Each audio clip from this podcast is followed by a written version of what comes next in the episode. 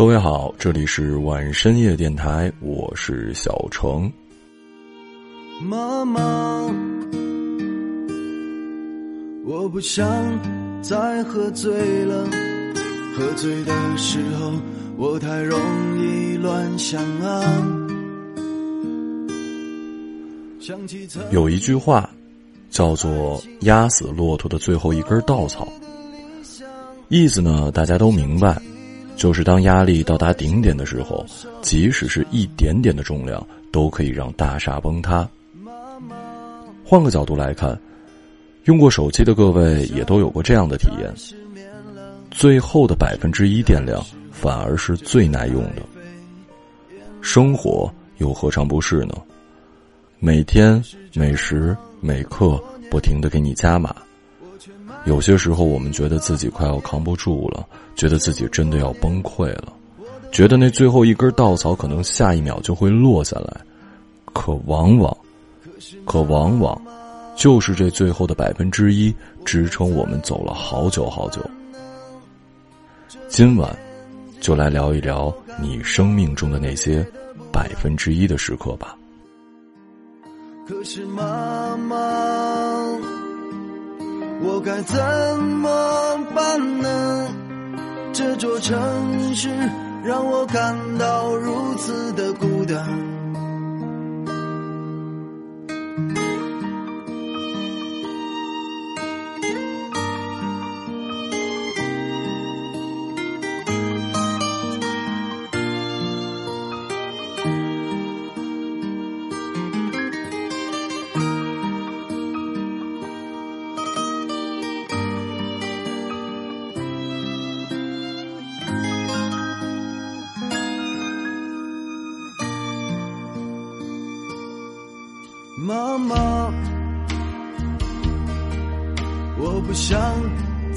长大了，长大的结果总是让人心酸啊。长大以后，爷爷就会埋在土里，长大以后，我就开始不喜欢自己。妈妈，我不想再恋爱了。爱情这种东西或许不太适合我吧。这么多年，我都没有被别人坚定的选择。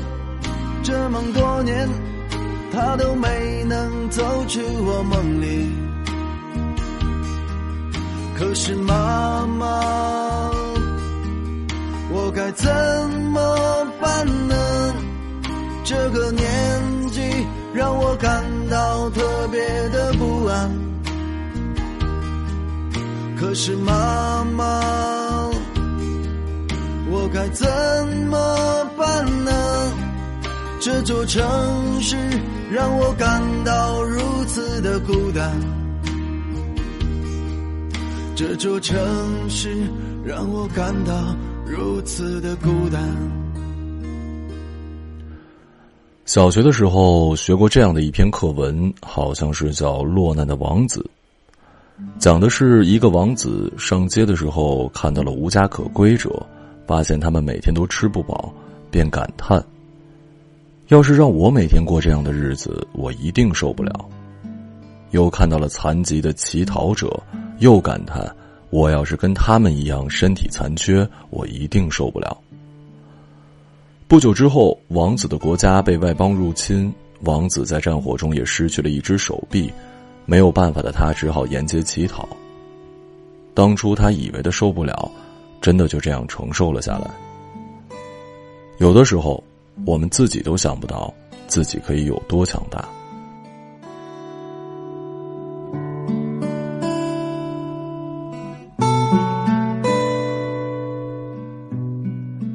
还记得当初刚毕业在北京的日子，去之前其实已经给自己做了很多心理建设，告诉自己我还年轻，我不怕苦，我绝对不会眼高手低，我发誓不再问爸妈要钱，实在不行我就住地下室。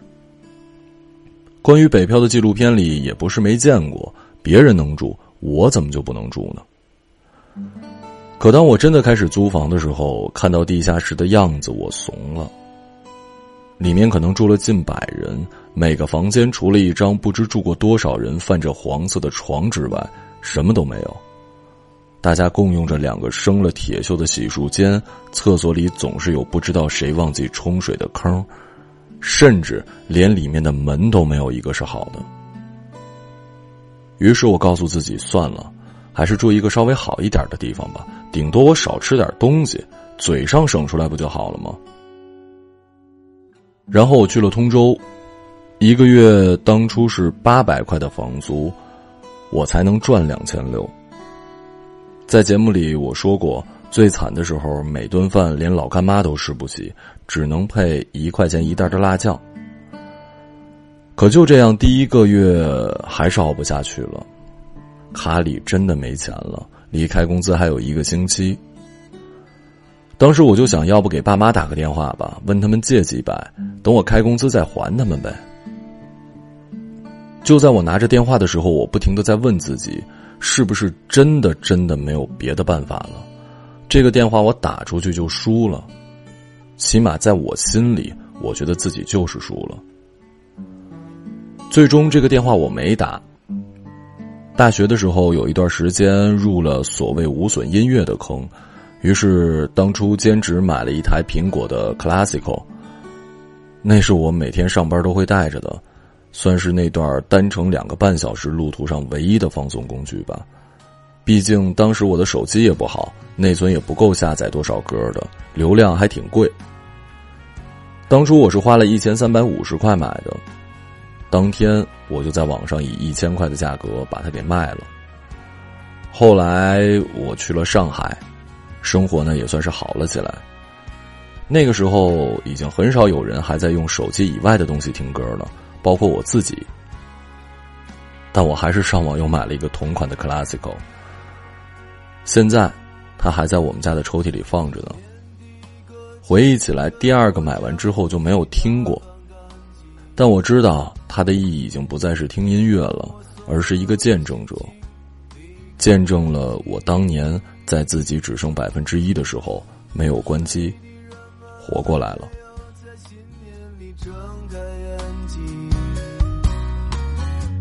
乘着远方的列车，再见北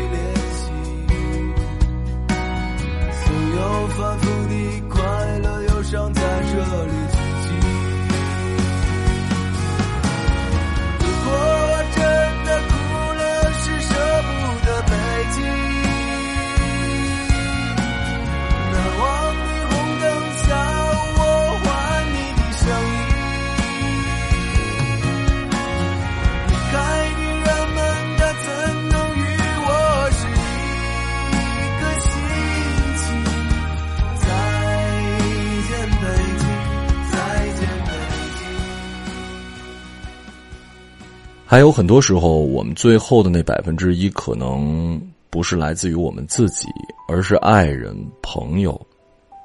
就是因为他们成为了最后的百分之一，所以，我们才有舍不得离开这个世界，让自己关机的理由。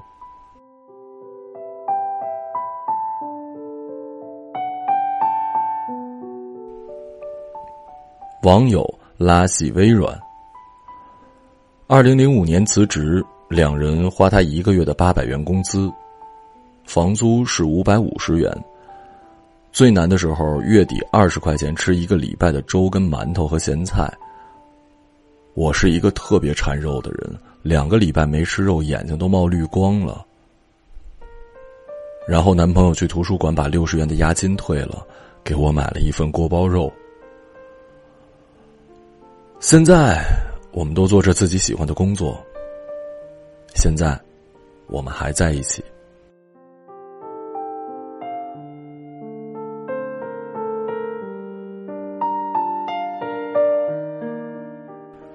网友九儿，自小单亲，九年前刚毕业，和妈妈一起到厦门住地下室，饭都吃不饱，我们熬过去了。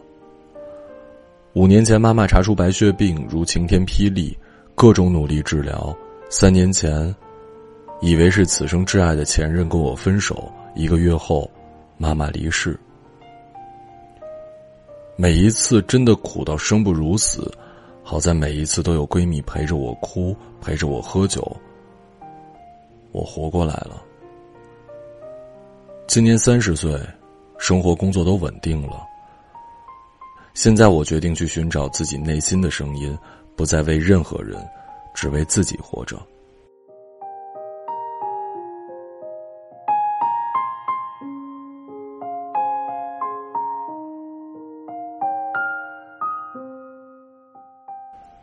网友未来，二零一零年六月三十号领了离婚证，当时带着只有三岁半的女儿。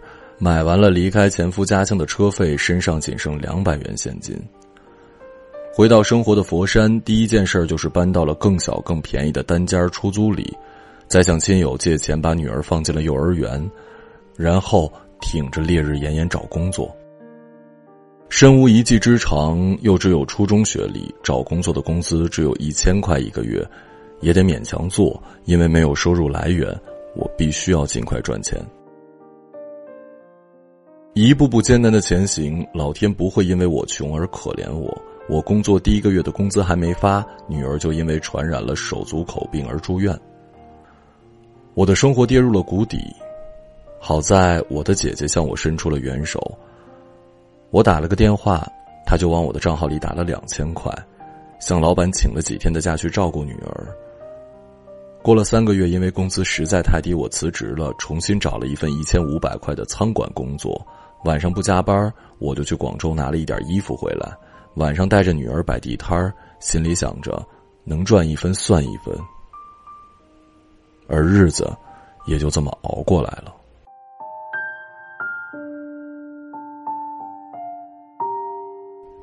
在著名的小说《第五号屠宰场》中，男主人公被外星人绑架后，带着无辜、疑惑、不甘，甚至是愤懑，质问对方。为什么是我？外星人感到莫名其妙，反问：“为什么不能是你呀？”这看似是受害者对加害者的追问，实际上，当我们觉得自己熬不下去的时候，这又何尝不是我们想问生活的问题呢？为什么？为什么就偏偏是我？为什么别人是精力充沛，我就他妈的都要崩溃了呀？加班熬夜，好不容易做完方案，忘记了保存，一直九九六，脱发、爆肝，工作到三十五，结果公司要裁员。行善积德，半生的积蓄捐给山区，结果得了不治之症。这就是现代人的生活状态，每天被小小的随机所玩弄，每日被琐碎的不确定所击溃，勤恳的努力可能遭受无视，溃败的生活得不到扶持。于是我们控诉着、咆哮着、责难着：为什么是我？为什么这种事就发生在我的身上？是谁的错？谁该为这种事情负责呢？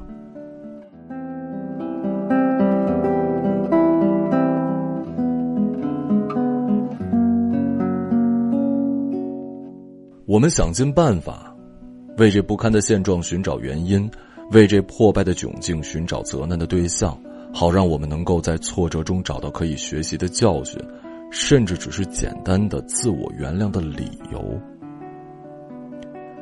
可是最终，我们不得不承认，这一切是没有理由的。爱恨、疯狂、疾病、意外，都是没有理由的。没有恶人的陷害，没有魔王的阴谋，这一切只是发生了，随机的发生了，碰巧就落在了我们的头上。失去了责难的对象，我们就失去了改进的方向；没了归因的轨迹，我们就没了前进的动力。我们自以启蒙以来引以为傲的自由意志、傲慢的理性、人定胜天的自信，在不确定的现代性下显得苍白无力，在命运面前。现代人慌乱的像是一个丢失玩具的孩子。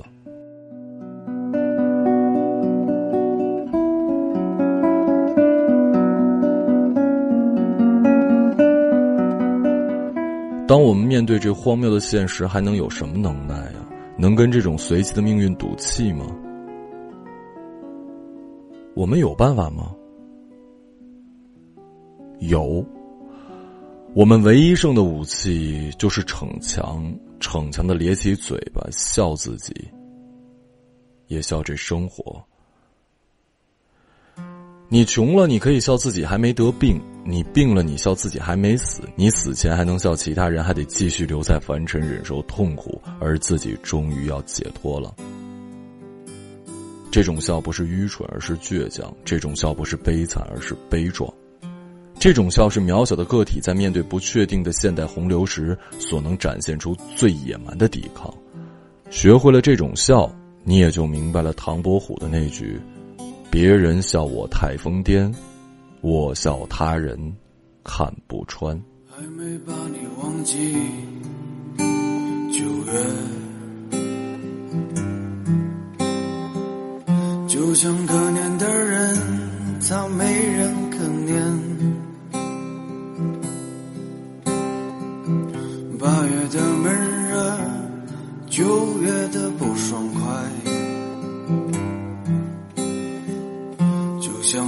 发生一样平淡，这一切。对面的邻居跟你说一声再见，等我攒够了钱买了房子回来再见面。生活本该这样，为了家人不顾一切。幸福，可爱的家人。生活就这样，平平淡淡。现实就这样，它没人喜欢。我们就这样，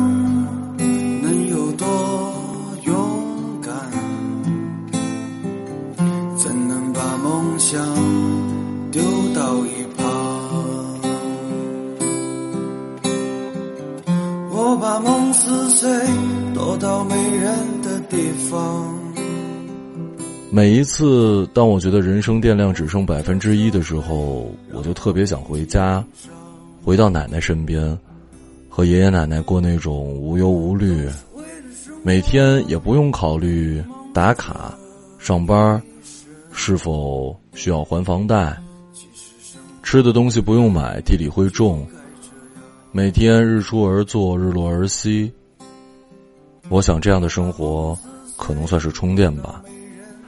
纪录片《人生果实》讲述的就是这样一对老人的故事。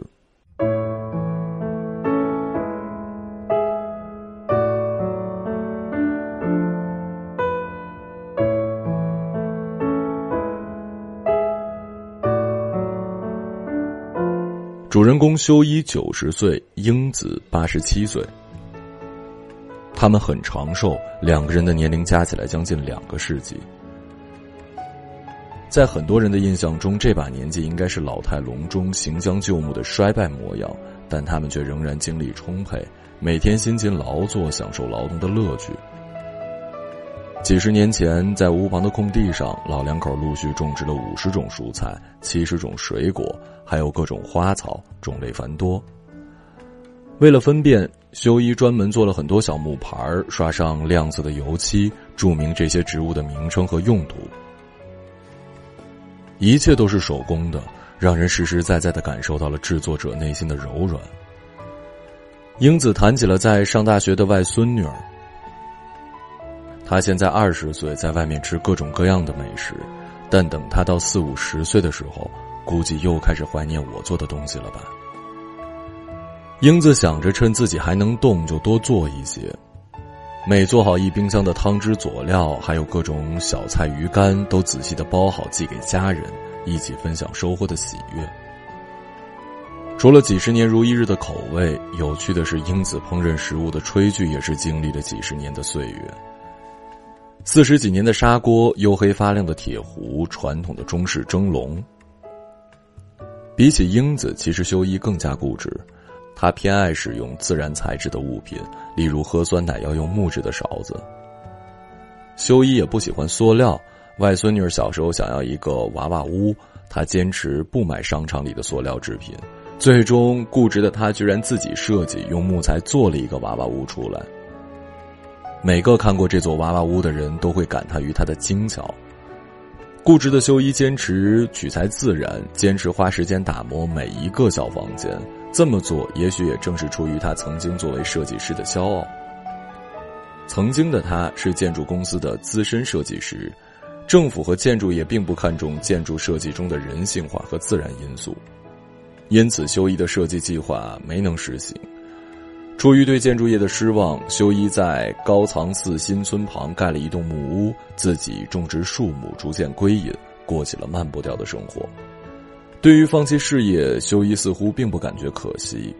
几十年后，当有人希望修一能写一部关于高藏寺新村计划的回忆录时，修一淡淡的拒绝了。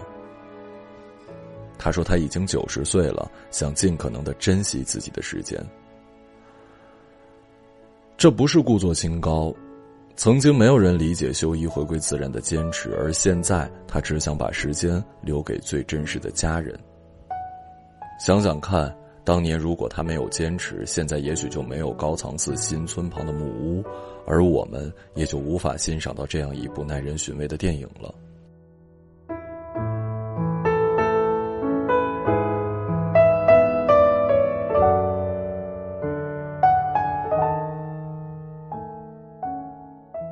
有的时候，家人就是这样的存在，平时你感觉不出他们的意义，他们就像我们生活里的那百分之一。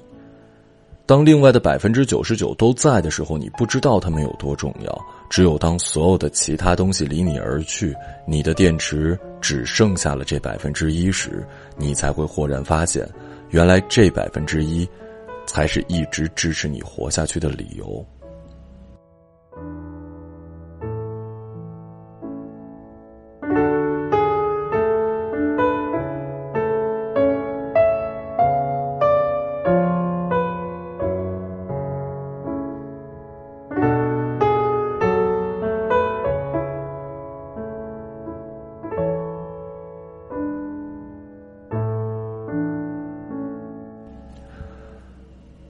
作为一个水瓶座，我其实不怎么会安慰人。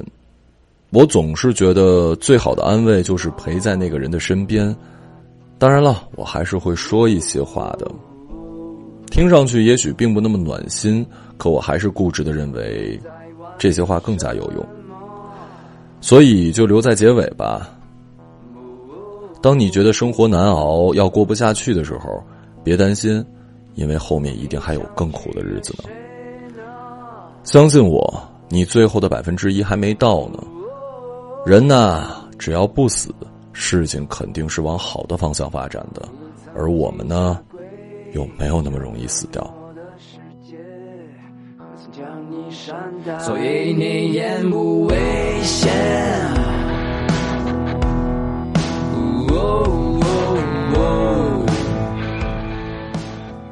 这里是晚深夜电台，我是小程，时间不早，睡吧。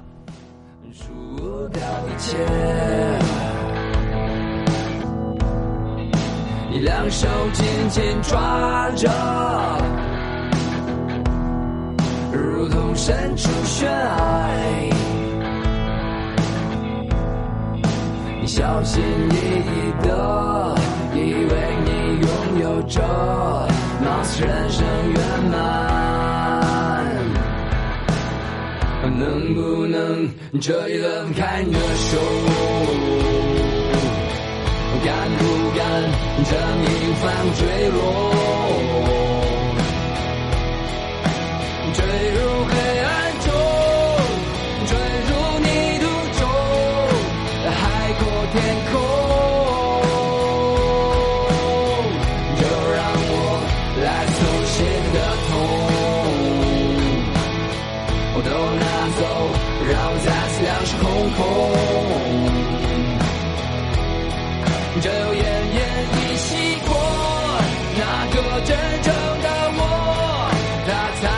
能够大声。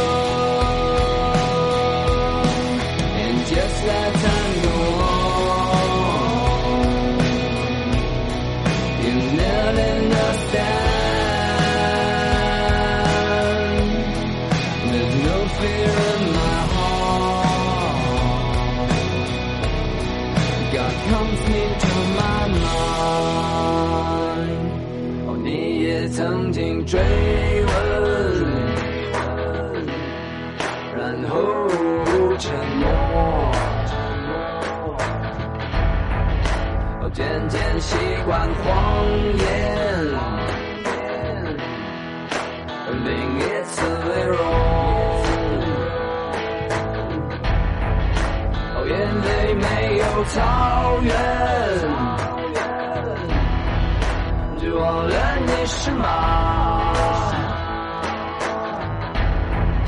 你卑微的人生，从不曾犯错的无聊的人生。